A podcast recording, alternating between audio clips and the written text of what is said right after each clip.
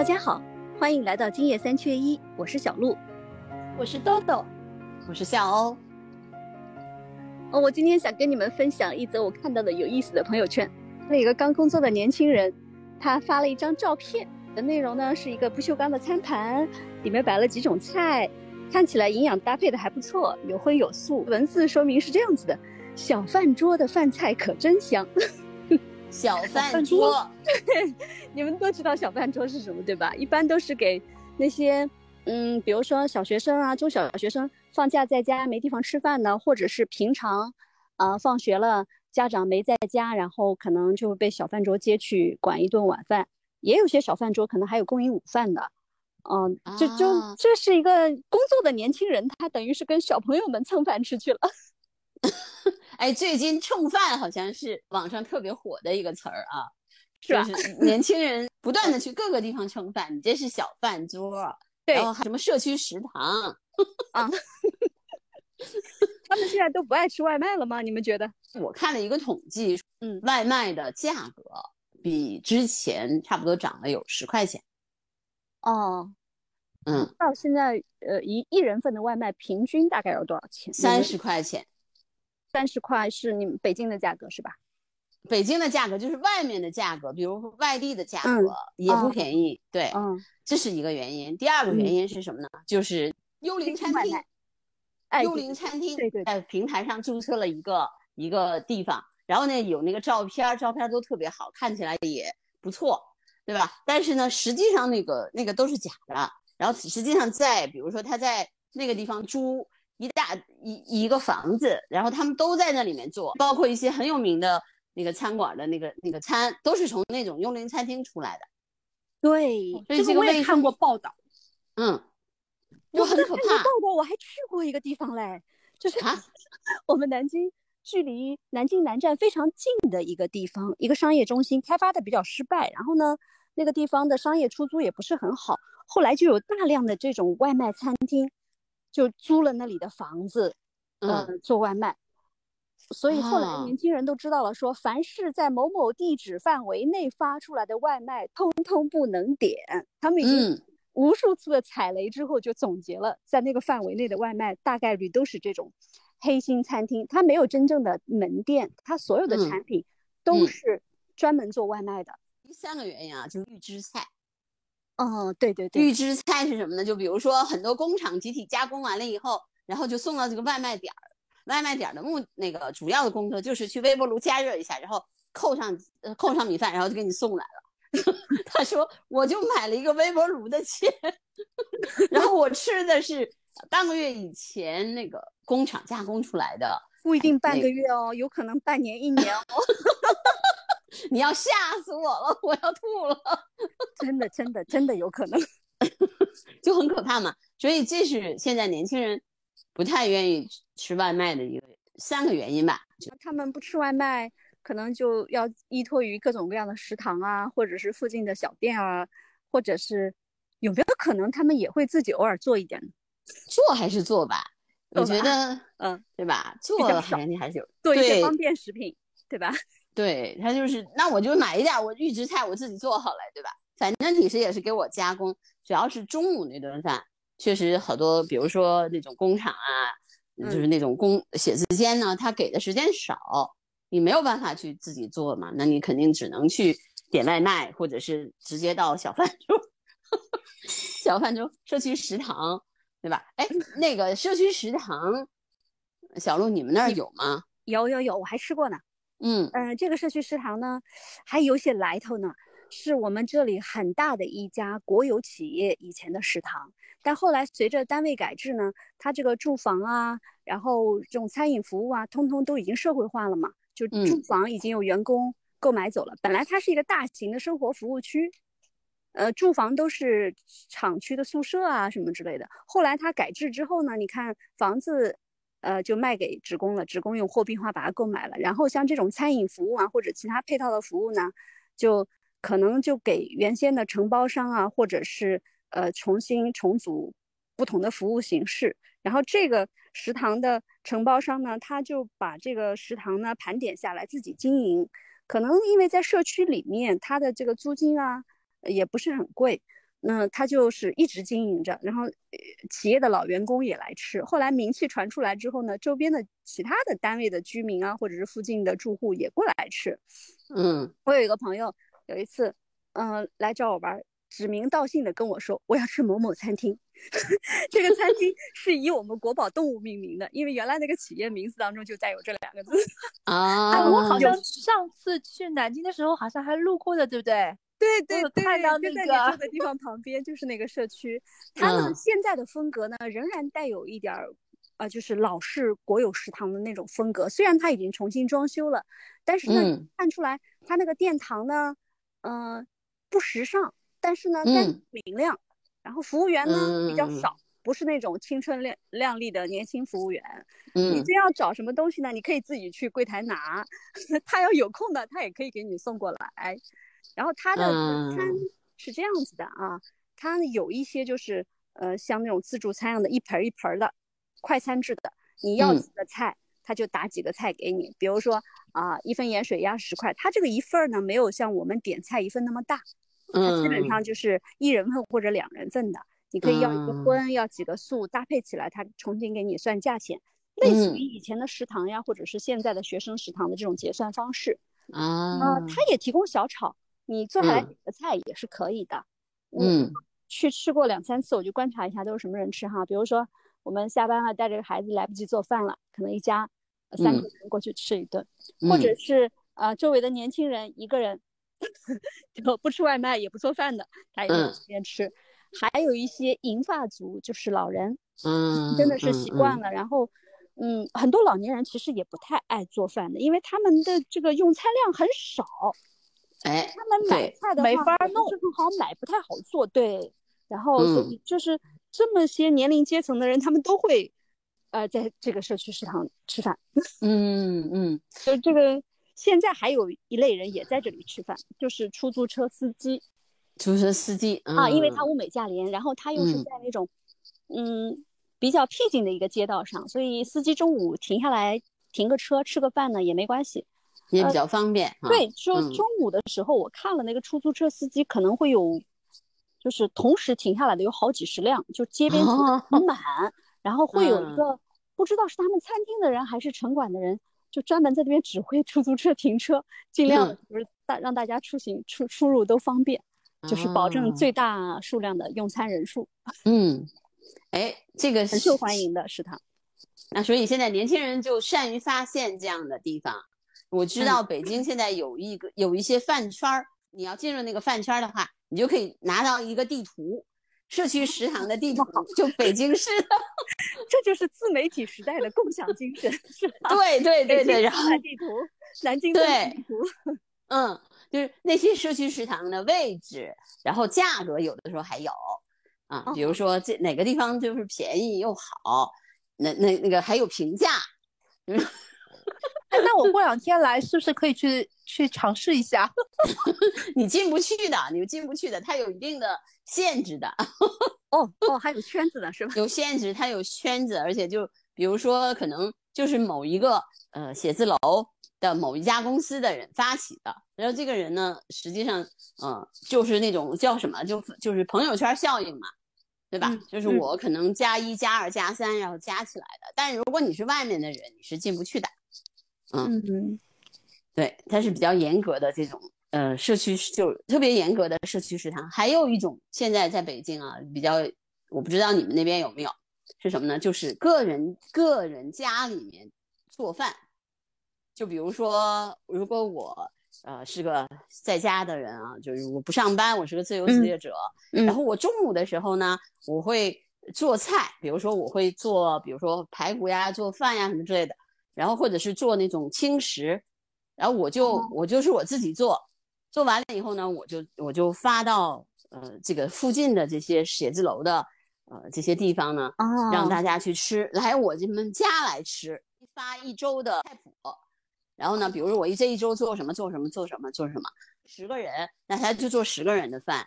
然后你们来吃，每个人一人交多少钱？这个也蛮高级的诶，听起来像主厨定制一样。还有一个，现在是他们还称什么？称老年食堂。北京有一些社区里老年人比较多，给老年人做那种食老年食堂。呃，菜呀、饭呀都做的特别软、特别烂，嗯，价格呢也不贵，比如说，呃，那个可能一几个菜，十块钱、十五块钱，有粥、有馒头、有米饭，然后你还可以吃凉菜，那么加起来可能最多一顿饭也就二十多块钱，就是比较适合他们老年人的饭菜。对对对对对，然后现在也被这些年轻人发现了。所以年轻人现在是不仅要吃小朋友的饭，还要吃老年人的饭，还要吃中年人的饭呢，还要去人家吃饭呢。嗯嗯，呃，我我们这儿呢，因为南京这个城市烟火气息还是蛮浓厚的啊，就是它其实年轻人还有一种吃饭方式，就是可能会在我住的附近，呃，一些比较喜欢的小店。比如说什么米线店啊、面条店啊、水饺店啊，他会轮到吃，他把这些小店也当成自己的食堂。这些小店呢，因为开在居民区里，基本上能开得下来的，肯定都是口味也不错，价格也适中，就是大家日常消费的这种。所以他们这也是他们食堂组成的一部分。哎，其实你说我们年轻的时候，你你自己也有那种不做饭的时候吧？有肯定的，我现在都不爱做饭，我也想蹭饭。嗯，我觉得在比如说，你看我们那个时候吧，一开始的时候在学校，我毕了业以后就留校了嘛，就留在北大了嘛。那个时候我们主要是吃食堂，但是你想，你如果一天三顿都吃食堂的话，会腻。会腻，对，一般腻的第一步是从一食堂吃到二食堂，吃到三食堂，再吃到教工食堂。对呀，然后再反过来吃嘛，嗯，最后全吃腻了，全吃腻了，对，就自己开始做嘛，嗯，呃，那那我们学生时代，我们那个时代宿舍里除了泡面啥都不能做，然后对啊，是不能做呀，找学校周边的小店，嗯。就是呃有炒菜的或者是什么砂锅这些炒菜的就大家几个人凑一块儿，我们去炒几个什么菜，然后 A A 制，嗯，这种习惯我一直带到就是刚上班的时候，好像跟当时的同事们也会这样做。嗯，我那天路过我们早先刚工作的时候那个写字楼楼下的巷子里，发现有一个我们经常当做食堂的小餐厅还在。嗯，对。跟以前同事们分享一下，大家说还要一起再去吃一下，怀个旧。对呀，其实这种以写字楼为中心，现现在不是下面都有很多的小店嘛，对吧？而且一个一个小店可能就经营一种，比如说他就经营重庆小面呀，就经营什么米线呀那种。但是现在呢，就是北京有一个什么问题，就是这些写字楼的价格都比较贵，租金呐都比较贵。所以呢，他现在为什么说外卖的价格提高了呢？是因为租金也涨了呀，对吧？对对。租金涨了以后，你说这些街面的地方肯定也涨，那它的菜也会涨，成本就高了。尤其是北京啊，城市特别大，它这种送外卖的，或者是我说的这种小店，可能距离核心的这个写字楼区都会有点距离吧。要么如果是很近的，肯定租金就高；要么就是距离远，时间上。路程上配送费可能都上去了，是吧？对对，它还有一个就是，你比如说我今今天在这个地方吃，明天在那吃，你把你你用一个月的时间把你周边的这些写字楼附近的餐厅都卖点完了，那你还吃什么呢？对吧？高了你又吃，觉得吃了还是会有它价格太高了，比如说那些连锁店价格就会比较高嘛，一顿饭可能要五六十、六七十。那你怎么办？那你只能只能往下沉了。就是我的价格要有合要合理，然后我还不要去吃黑心店做的外卖。其实除了这个食堂蹭饭呀，呃或者外卖啊，还有一个方式，这个方式可能持续这么多年一直都在，不知道你们想到了没有？以前不知道做过没有？就是自己带饭。带饭，嗯，带饭一般都是家里有父母或者是有长辈给做好的。嗯。少数极少数的年轻人有特别有干劲的，自己头一天晚上或者是早上起来做，然后带了中午到单位去吃。嗯，我还真没带过饭，没有，对吧？那小欧姐，你工作的时候单位食堂也是很好。对对，我工作的时候就是单位食堂确实不错，因为新华社嘛，我在新华社新华社那个食堂还做的菜还真不错，而且它还有一些什么一楼、二楼啊，还有一些可以点的嘛。如果你不想吃食堂的，还可以点。那么，我觉得单位食堂其实如果经营好的话，对，还是挺好的，对吧？虽然容易吃腻，但还是蛮好的，对吧？价格也比较合理。对对对。嗯，但是还有一些单位是不是免费供餐啊？我自己曾经管过食堂，我们单位那一段时间其实是免费给员工提供三餐的，是以就是给你办一张卡的形式，把钱打到你的卡里，你可以任意消费。对，有一些单位是这样的，就是你可以去吃，就是你这张卡去食堂刷，就一天，比如说午饭只能刷一次。嗯，就是单位里。给你吃的嘛，就是免费的嘛。哎，我们基本上绰绰有余。对，哎，豆豆，你你那个时候怎么吃饭呀？你你那个时候工作的时候，是你们说蹭饭，然后我第一反应蹭饭不就去妈妈家吃饭就叫蹭饭吗？你一看就是这个什么娇宝宝有妈妈饭可以吃的。像我们都是自己在一个新的城市里面开始工作，嗯，是吧？嗯，你是在家里，基本上会在家里面吃吗？对啊，就我妈那个让我蹭饭吧。但是你中午呢？中午的饭怎么办？中午就在外面吃嘛，因为我工作是外勤嘛，我走到哪里吃到哪里啊。啊，嗯嗯，那你说明你的外勤的这个钱包还比较鼓嘛，对吧？可以不去计较这个中午这顿饭啊。对，哎，现在我再给你们分享一个。啊，我那天看了以后，把我笑的肚子疼。说现在年轻人吃什么呢？吃白人饭。白人饭？什么叫白人饭？然后呢，你听我说哈，什么是白人饭呢？就是呃，说欧洲的美国的就白人嘛，就是就是西方人呢，他午饭呢都吃的比较简单嘛，一根黄瓜呀，一个一个什么水果呀，或者是一个米米饭加上一个。一个一个一个菜，这就是这就是一顿饭。然后现在呢，就是 北京呢，还是很多年轻人呢就说，哎，这个方法不挺好吗？那我们也这样，就是那个吃白人饭，就是呃米饭或者是面包，然后加一点那个干干的呃芹菜，然后加一点什么，加顶多加一个火腿，这就是一顿饭。所以呢，就是就然后说这顿饭是叫什么叫白人饭。然后最好玩的是什么呢？就这个这个帖子还流到了海外去，就是呃不知道是谁把它弄到了这个油管上去了。以后很多的白人说，就是对我们的污蔑，人家不是这么吃的，对吧？但是呢，他们吃的多的有，但是呢，确实是因为个沙拉，他们吃色拉挺多的。对呀，就是就是，后来我就想的是这样。就是那个西方人是这样，他们是早饭吃的多。早饭呢，他可能面包呀、香肠啊、鸡蛋啊、嗯、牛奶啊，就是吃的很丰富。然后中午这顿饭确实是吃的比较少，因为我呃跟他们工作过，我们一般中午确实就是早上几顿饭吃的很多，中午的时候确实就比如说可能就是呃一片面包啊，或者是顶多那个那个那个就好了。哎，三明治就是最简单的，对吧？三明治吃完了，其实吃完了就是就好了，然后晚上再吃的吃的比较丰富一点。所以现在年轻人呢是白把白人饭呢作为一个一种吃饭的方式，然后就到处在那个网上，它不但有那个，还有各种白人饭的配配方，找配方。那我要去找一下这个配方，笑死我了。你想，就是这一代的年轻人其实都。就不管是中国还是西方都一样，就它有很多的共性，都是玩手机的这个高手，对吧？第二个就是都是互联网高手，自己有什么事儿赶紧就分享出去，就传播方式极快嘛。啊，我又长知识了，又开拓了蹭饭吃饭的新境界、新视野。我我想问一下，你们有认识的年轻人爱做饭的吗？爱做饭的好像比较少。有，我们虎豆豆家虎妞呢？豆豆家虎妞呢？